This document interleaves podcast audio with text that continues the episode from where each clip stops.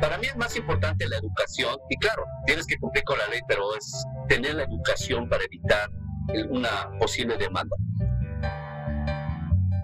Bienvenido al podcast de Get in Motion Entrepreneurs, un espacio para el desarrollo de pequeños negocios. En este programa podrás encontrar lo que tu negocio necesita. Queremos apoyarte a que triunfes en tu negocio. Encuentra los recursos y herramientas para estar siempre en crecimiento. Iniciamos Get in Motion Entrepreneurs. Bueno, y estamos aquí de regreso con nuestro invitado, Eduardo Figueroa, que nos va a hablar de un tema que yo creo no es fácil iniciar con este tema el acoso sexual. Eduardo, platícanos, ¿qué es el acoso sexual? Bueno, de hecho, el acoso sexual son muchas cosas. Es cualquier actividad no deseada, no bienvenida, que involucra la palabra sexo o la, o la insinuación de sexo. Entonces puede ser a lo mejor un piropo, que a lo mejor algunos de nosotros pensamos que no hay ningún problema, pero si la persona no le gusta, no lo siente agradable, eso podría ser acoso sexual. O a lo mejor es enseñarle un mensaje de texto con una caricatura que contiene contenido sexual. Y eso también podría, si no es bien recibido, si no es aceptado, si no le gusta a la persona, desde su punto de vista, podría ser acoso sexual, entre muchas más cosas. Eduardo, una pregunta acoso sexual, ¿es lo mismo hoy que lo fue hace 5 años, que lo fue hace 15 años? Yo creo que sí. O sea, el acoso sexual de alguna manera siempre ha existido. Ahora eh, se conoce más en las noticias. Hay ahora leyes establecidas que están tratando de detener el acoso sexual, porque ahora lo ves a todos los niveles, desde los presidentes hasta los empleados en cualquier empresa.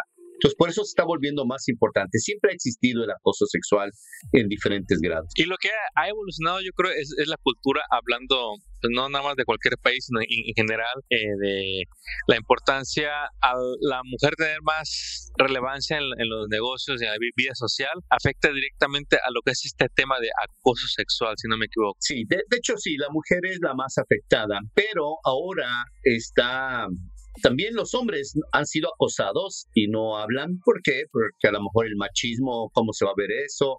Pero también el hombre siendo, ha sido acosado. Y ahora se sabe más sobre el acoso sexual entre hombres y también entre mujeres. Y eso también es, eh, las noticias lo están anunciando, no es que no existiera antes, pero ahora se sabe más de sus casos. Y también está la cuestión de la orientación sexual, que luego podemos hablar un poquito más de ese tema. Increíble. Ahora, ¿por qué ahora más que en el pasado es tan relevante hablar de este tema? ¿Y por qué deberíamos de continuar a hablar de este tema? Bueno, siempre ha sido importante desde mi punto de vista hablar de este tema porque afecta mucho la vida de las personas, puede haber hasta eh, problemas en los negocios de, de demandas, de dañar la imagen, eh, los empleados se van. Entonces, siempre ha sido importante.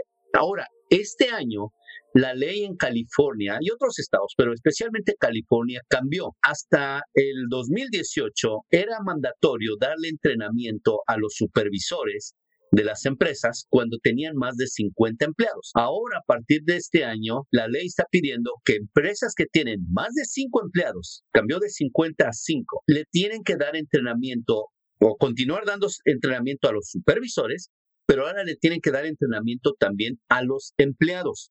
A los empleados nada más es una hora, a los supervisores es dos horas. Eso es lo que ahora requiere la ley. Wow. ¿Y cómo, y cómo vemos en lo que es en la cultura de negocios latina? ¿Están los negocios preparados o hay que hacer realmente un trabajo de arduo para cubrir ese aspecto de los negocios? Sí, desafortunadamente no están preparados. Hay obviamente excepciones a la regla, pero la gran mayoría no están preparados. A lo mejor sentían, ah, yo soy este un negocio pequeño, no necesito dar este tipo de capacitación. Aunque aquí hay un punto muy importante. Eh, yo siempre de alguna manera peleaba que, ¿por qué nada más a las empresas de más de 50 empleados? Porque una demanda Puede ser que nada más tienes un empleado y ese empleado o empleada te demanda. La ley no va a decir, ah, es que como eres un pequeño negocio, a ti no te, no te, no te pueden demandar. La ley, o sea, te van a demandar aunque nada más tengas un empleado. Y si tú no sabías, si no tenías la educación, eh, para la eso no es una excusa, no es un pretexto. La ignorancia no es pretexto. Si no sabías, ese es tu problema. No debiste haber acosado a esa persona. Y de todos modos, o sea, te van a demandar y a veces son demandas de cientos de miles de dólares que puede costarte tu negocio. Ya ha habido muchos casos de eso. Entonces, qué bueno que ahora han bajado a cinco, pero de todos modos los negocios tienen que cambiar y ponerse, pues prepararse porque las demandas a lo mejor van a aumentar también. Increíble, increíble. Ahora, cuando uno va a capacitarse para cumplir ahora con esta nueva ley, que aquí la tengo en mis notas, es la ley SB 1343, SB 1343 de California. Este, en esta ley, ¿qué es lo que se está pidiendo que sepan tanto empleados como supervisores? ¿Nos puedes dar, así en general, los tres puntos principales? Sí, mira, los empleados, que nada más el entrenamiento, tienen que entender muy bien qué es el acoso sexual en todos sus tipos, cuál es qué es la, orientación sexual y también a lo mejor entender lo que es la discriminación en general. El, por decir, a lo mejor yo no puedo discriminar a alguien por su raza, por su religión, aunque estemos en el mismo nivel, yo no puedo discriminar a alguien. Y esa persona me puede, de hecho, demandar, porque hay leyes que le defienden. Entonces, la gente tiene que educarse en esos tres puntos, lo que es acoso sexual, orientación sexual y lo que es en general discriminación. Para los supervisores ya es un poquito más, o sea, además de cubrir esto de lo que es acoso sexual, orientación sexual y la discriminación en general, se tiene que hablar sobre la conducta abusiva por si alguien que es bully. O también se tiene que hablar sobre lo que es la represalia, en inglés retaliation. Tú no le puedes amenazar o no deberías amenazar a nadie porque te vaya a acusar de que le estabas acosando o de que le discriminaste. Entonces, esa es otra ley aparte, la, la, discrimina, la represalia, la retaliation. Entonces, eso también lo tienen que saber los supervisores. Hay otra área, es lo que le llaman el quid pro quo. El quid pro quo es los favores a cambio de algo, algo a cambio de algo. Por decir, yo le tengo una asistente o un asistente y le digo que si se acuesta conmigo, le voy a dar una promoción o le voy a aumentar el salario. Ese tipo de, de favores a cambio de algo que tiene contenido sexual, esto está muy penado también por la ley y eso lo tienen que entender también la gente que está a nivel de supervisión. Y luego otra área eh, que aprenden es cómo manejar las situaciones. Si ellos reciben una queja de acoso sexual, de discriminación, de, lo que sea, deben saber por lo menos los primeros pasos de cómo manejar esa queja para que no vayan a hacer el problema más grande. Entonces eso se cubre bastante más para los supervisores o los managers. Wow, es bastante. Entonces, con eso que, que comentas, una, hacer bullying burlarse de alguien, faltar el respeto a alguien, que son incidentes, si no se tratan adecuadamente y crecen, ya pasan a caer dentro del rango del acoso sexual. ¿E-, ¿Es así esto? Exactamente, sí. Y no nada más acoso sexual, otro tipo, cualquier otro tipo de discriminación. Vamos a decir que tú, a ti alguien te está acosando a ti, tú trabajas para mí, vienes conmigo y dices, Eduardo, este, tal persona me está acosando. Si yo no hago nada, o le digo, ah, no le hagas caso, este, al rato se le va, ya sabes cómo esa persona, no, nada más no le hagas caso. Si al rato tú decides demandar y dices que yo ya sabía y no tomé acción, en ese momento yo me vuelvo de alguna manera cómplice. ¿Por qué? Porque no tomé acción. Y entonces eh, tú también me puedes demandar ahora a mí, porque decir, oye, Eduardo, tú sabías, ya te había dicho que esta persona me estaba molestando y tú no hiciste nada. Entonces quiere decir que yo le estoy dando como, estoy a favor de la otra persona y ahora ya soy cómplice. Entonces la gente tiene que realmente aprender qué hacer de una manera correcta para no meterse en problemas ellos mismos. Increíble. Ahora pasemos a una pausa comercial. ¿Ya estás listo para promocionar tu negocio online? Es más sencillo de lo que crees. Compra tu website builder y hazlo tú mismo en minutos. Visita la página nuevodomain.com, nuevodomain.com, dominios y hospedaje. ¿Quieres email marketing pero no sabes cómo empezar? Constant Contact está de promoción. Dos meses de prueba gratis. Visita la página getinmotion.org diagonal email y activa tu cuenta sin costo.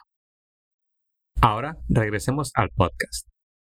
Y hablando de nosotros, la comunidad hispana, latina, sobre todo los que tenemos o buscamos tener un negocio, ¿qué es lo que expone en general a un hispano por su cultura estar más expuesto en comparación con las otras, con el anglosajón, con el afroamericano, con el asiático? ¿Tiene una ventaja o desventaja el hispano en los acosos sexuales? Pues yo creo que tenemos un poquito de desventaja porque a nosotros los hispanos nos gusta coquetear, nos gusta decir piropos y esto, eh, a lo mejor somos hasta más de, abrazar, de, del beso cuando llegamos a saludar a los compañeros, a las compañeras. Y eso nos puede meter otra vez en problema porque es como lo percibe la otra persona. Si alguien, a lo mejor yo me gusta abrazar a todos los que llego ahí saludando, pero si hay una persona que no le gusta que yo le abrace, aunque no lo haya hecho con yo mala intención, si no le gusta, si le molesta, a un día me puede acusar de acoso sexual. Y yo puedo decir, pero si nada más este, te abracé o, nada más, ah, te dije que qué bonita eh, blusa traías o a lo mejor nada más te estaba haciendo un cumplido por tus pantalones. Es como lo percibe la persona y si ellos sienten que era acoso sexual, que lo estaba diciendo con otro sentido, me van a acusar. Y, no podemos decir, ah, es que allá en, no sé, México, en El Salvador o en Argentina, así somos, así hablamos. Estamos en California y si allá nos lo permiten, esa es mm, la situación de allá. Pero aquí estoy en California, acá hay leyes y que tengo que yo adaptarme a estas leyes y a lo mejor debo de dejar de hacer esas acciones del coqueteo, del piropo, del abrazo, de eh, tocar a alguien, cosas así. Wow, increíble. Entonces, pues, realmente hay muchas precauciones que tomar como latinos eh, y tomar acción rápido para que un incidente no se genere un problema. Eh, ¿Quién está obligado a tomar esta clase y cuánto tiempo tiene para tomarla? Bueno, las compañías que tienen más de cinco empleados ahora están obligadas a darle entrenamiento a sus empleados, a los empleados una hora y a los que están a nivel de supervisión, ya sean managers, dueños, lo que sea, por lo menos dos horas. La ley está pidiendo que esto para cumplir se haga hasta el final de año. Mi punto, mi recomendación es no esperen hasta el último momento, porque es como, aunque la ley te diga que tienes un año o unos meses más para cumplir con este requisito, si alguien se siente acosado, me va a demandar ahorita y no tengo yo ni siquiera pruebas para decir, no, yo sí estaba preparado, sí tomé acción, sí les di el entrenamiento y entonces como no tengo nada de eso, yo voy a ser como dueño de negocio un poco responsable también. Entonces yo digo, no, no esperen hasta que termine el año para cumplir con esto. Wow. Bueno, entonces aquí vamos a hablar de ahora del lado de cada tanto del acosador como el que es acosado. Hay personas que estoy seguro que hoy en día están siendo acosadas, hombres, mujeres, eh, vamos a enfocarnos al ambiente del, del, trabajo, pero no le comentan a nadie. ¿Por qué sigue pasando esto, Eduardo? Bueno, hay muchas razones.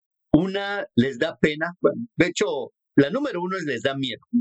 Tienen miedo de hablar, de decir algo. ¿Por qué? Porque van a tomar una represalia. Y la represalia puede decir, bueno, acuso a mi supervisor, a mi compañero, a mi jefe o al dueño. O sea, si el dueño es que me está acosando, ¿a quién le, a quién le digo? ¿A quién aviso? Ya está, ya está al nivel más alto. Entonces me quedo callado, me quedo callada y, me estoy aguantando porque tengo miedo de que me vaya a despedir, me vaya a correr, me vaya a, a, a a mover a otra a otro lugar, a otra oficina y no quiero. Entonces, esa es una de las razones. Otra es que a lo mejor me da pena.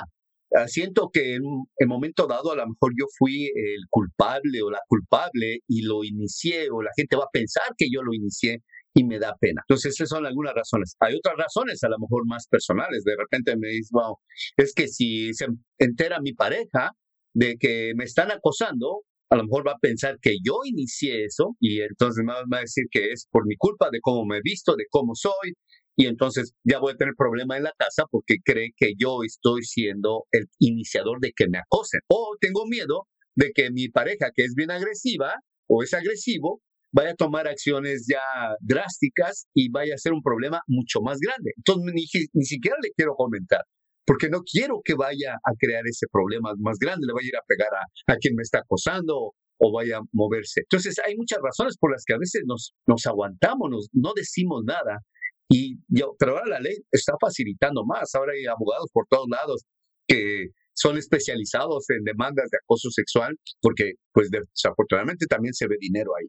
Es que entran varios factores, eh, entre los factores personales de negocios y, e intereses. Entonces no es tan fácil luego eh, a esa persona que tiene miedo, eh, que titubea, que no sabe, sobre todo con quién ir. ¿Qué pasa cuando una persona decide hablar y no, y no le hicieron caso? ¿Cuál es el segundo paso? Dentro de la, del negocio, nadie le hizo caso. ¿Qué puede hacer esa persona que está siendo acosada? Bueno, vamos a decir que eh, tengo yo un supervisor o supervisora y me están acosando a mí, puedo debería hablar con mi supervisor o mi supervisora inmediata. Ahora, no hizo caso, no tomó ninguna acción.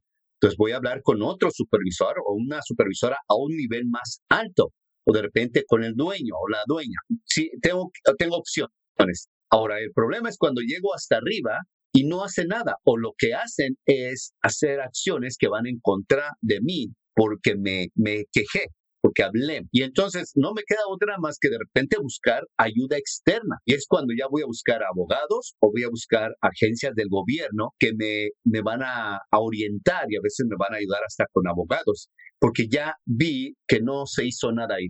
Y claro, los abogados cuando dicen, ah, ya te habías quejado y no hicieron nada, ah, y subiste a otro nivel y tampoco hicieron nada. Uh, aquí tenemos un caso muy bonito, porque no se tomó acción. Y entonces ahí este, es donde van juntando la información para poder poner una demanda.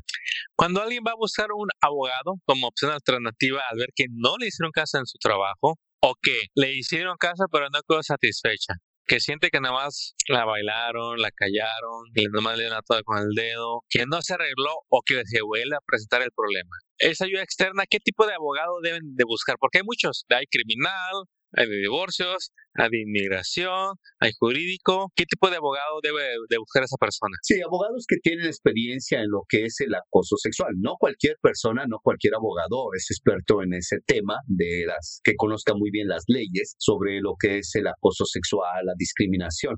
Entonces tiene que buscar abogados en, ese, en esa área. Ya, muy bien.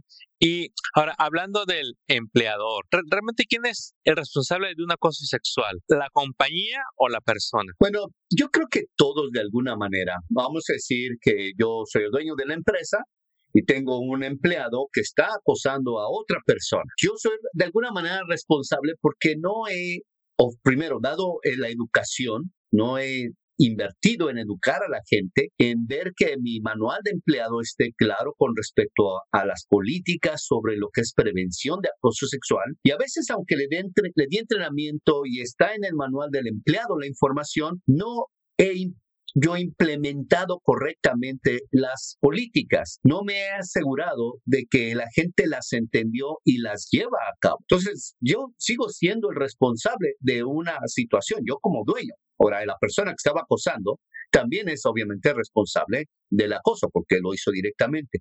Entonces, yo dueño tengo que cerciorarme de que la gente está clara de lo que es el acoso sexual y que en la empresa, yo lo puedo decir, en mi empresa no se va a permitir nada y que voy a tomar acciones drásticas si es que hay una acusación de acoso sexual y que voy a tomar acción. Entonces debe tomar acción, debe cerciorarse y otro punto es ser un ejemplo. A veces yo veo compañías y dan el entrenamiento y ven, hasta pagan un abogado para que revise el manual del empleado. Todo está muy bien. Pero el mismo dueño está haciendo acciones que dices, o sea, de acoso sexual. Dices, ¿cómo? O sea, parece que no tomó el curso él o, o ella y está cayendo. Entonces está poniendo un mal ejemplo a los empleados. Dice, si mi jefe o mi presidente lo hace, ¿por qué no lo voy a hacer yo? Y eso también tenemos que, como dueños, ser los primeros en poner el ejemplo y no permitir, que quede bien claro, que no se va a permitir eh, ningún tipo de discriminación y ningún tipo de acoso sexual. Ahora pasemos a una pausa comercial.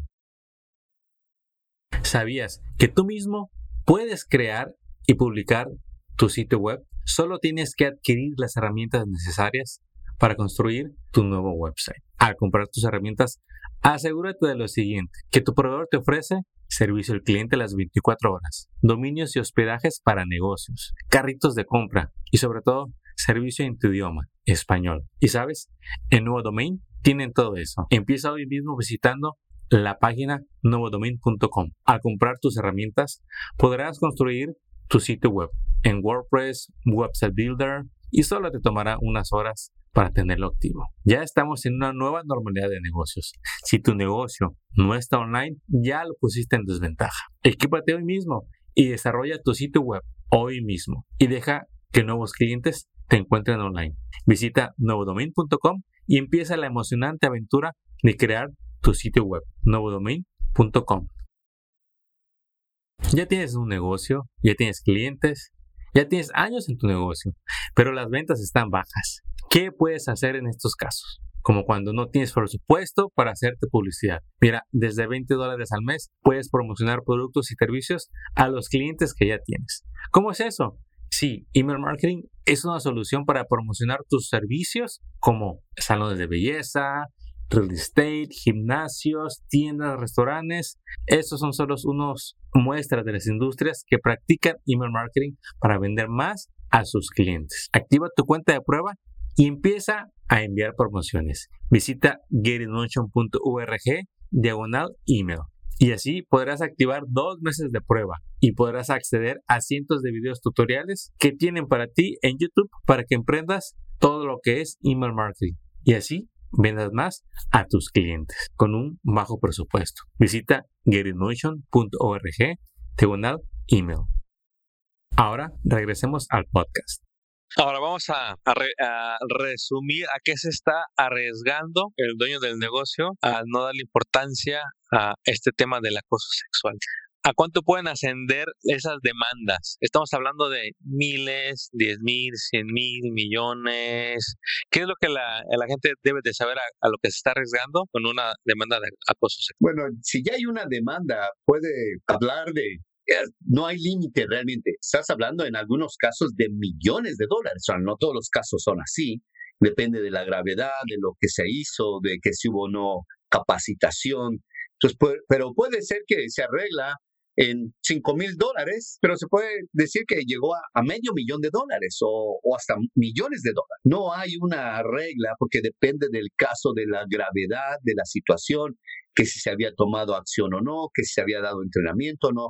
Todo eso depende eh, para, y eso ya lo va a decir a lo mejor un juez que va a decir, bueno, ok, ahora no hiciste nada tú como dueño y permitiste esto en tu empresa y ahora decidimos que vas a ser responsable por 450 mil dólares y a ver cómo los pagas, porque a veces te cuesta el negocio eso.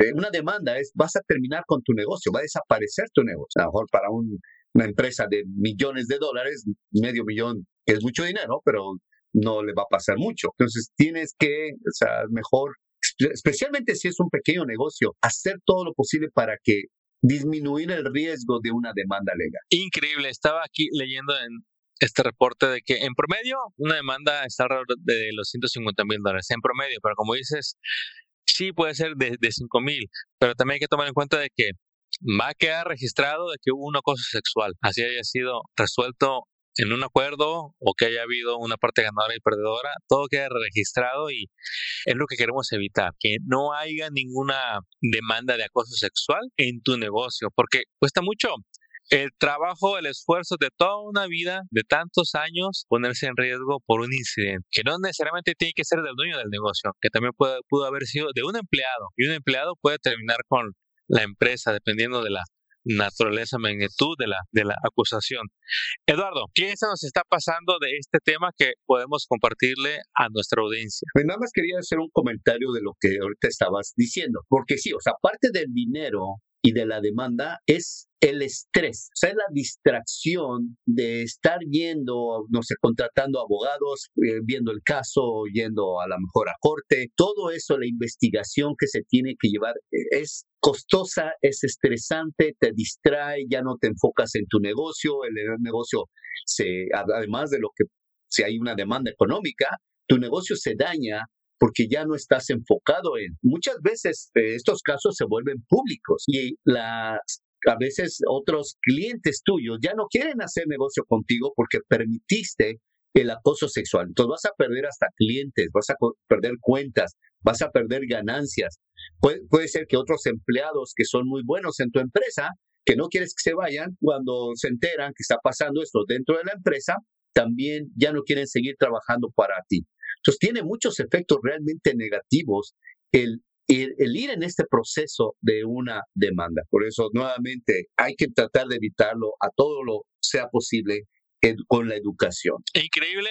Eduardo, muy agradecidos con esta información que le has compartido a nuestra audiencia de Get Notion para que tomen cartas en el asunto. ¿Qué actividades se van a estar haciendo aquí en el Valle de Coachella que les quieras compartir para todas esas personas que quieren agarrar más información y mejor aún, que ya quieren tomar un entrenamiento, que dicen, ya estoy listo. ¿Qué es lo que tienes para ellos? Sí, mira, vamos a dar seminarios públicos, vamos a tener una sesión especialmente para los empleados, que va a ser de una hora, y también vamos a tener una sesión para ya la gente que está a nivel de supervisión, ya sean los managers, los dueños, para que vayan ahí o manden a sus empleados y se les va a dar la información, se les va a dar su certificado, que lo está requiriendo también la ley, para que se eduquen y además cumplan con la ley. Para mí es más importante la educación y claro, tienes que cumplir con la ley, pero es tener la educación para evitar una posible demanda. Entonces eso lo vamos a poner. También vamos a estar poniendo otras fechas para que vayan checando ahí la página del internet con las diferentes fechas, pero si hay una empresa que tiene muchos empleados y que no es difícil, o sea, si hay una empresa que tiene muchos empleados y es, eh, no es tan fácil que manden a todos los empleados a estas pláticas, podemos ir a la empresa y darles también capacitación ya en su lugar ahí para los empleados y luego también el entrenamiento para los supervisores, si es necesario.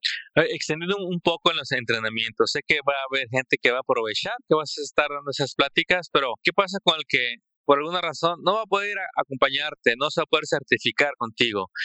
¿Qué es lo que debe de tomar en cuenta para tomar su próximo entrenamiento? ¿En qué idioma lo debe de tomar? Y ¿Y realmente quién le debería dar esta plática? Bueno, vamos a tratar de poner varios seminarios en diferentes fechas, entonces les vamos a sugerir que estén viendo la página del Internet para ver el calendario. Ahora, el, es muy buena pregunta.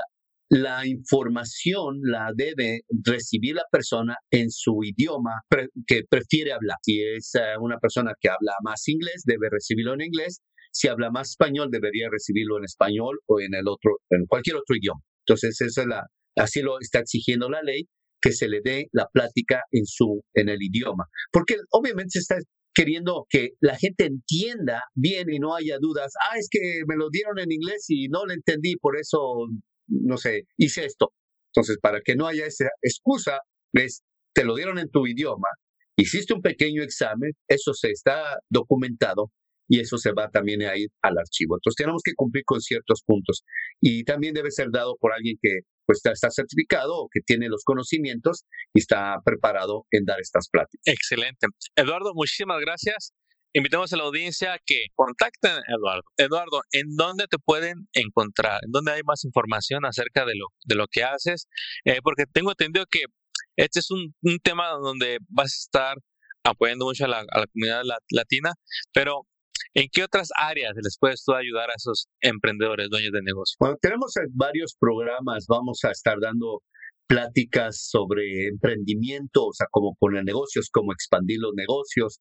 Eh, tenemos pláticas y entrenamientos sobre liderazgo, sobre supervisión, de cómo crear equipos que sean más, eh, de, o sea, le llamamos de alto rendimiento. Entonces, tenemos programas que de, de, entrenamiento presencial y también tenemos programas en línea o que le llamamos online, para que la gente pueda ver los videos. Entonces tenemos varios programas que les puede servir.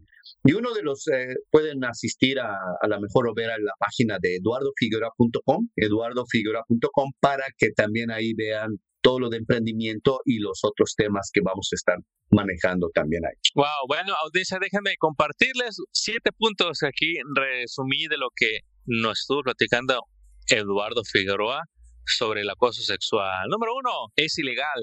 Es una forma de discriminación. Número dos, por ley te debes de capacitar en una plática de acoso sexual. Número tres, y estos puntos que siguen son los que realmente siento que Eduardo lo que quiere transmitir de, este la, fuera de cumplir con la ley, esto es lo que nos debería de interesar. Acoso sexual impide la buena productividad, el equipo de trabajo y una actitud positiva. Número cuatro, causa que el personal renuncie a su empleo. ¿Saben ustedes cuánto cuesta reemplazar a un, buen empleado? Mucho. Muchas veces no lo logras. Número cinco, daña la reputación de la compañía. Por lo tanto, afecta sus ventas, sus ganancias. Número 6. El promedio de una demanda es de 150 mil dólares. Y número 7, las demandas de acoso sexual no solamente son costosas, sino muy estresantes. Así que amigos, Evite cualquiera de esos puntos. Lo único que tiene que hacer es educarse, capacitarse a través de estos talleres que están para que usted sepa cómo prevenirlo y que nunca tenga que pasar por un incidente de esos. Amigos, muchas gracias por estar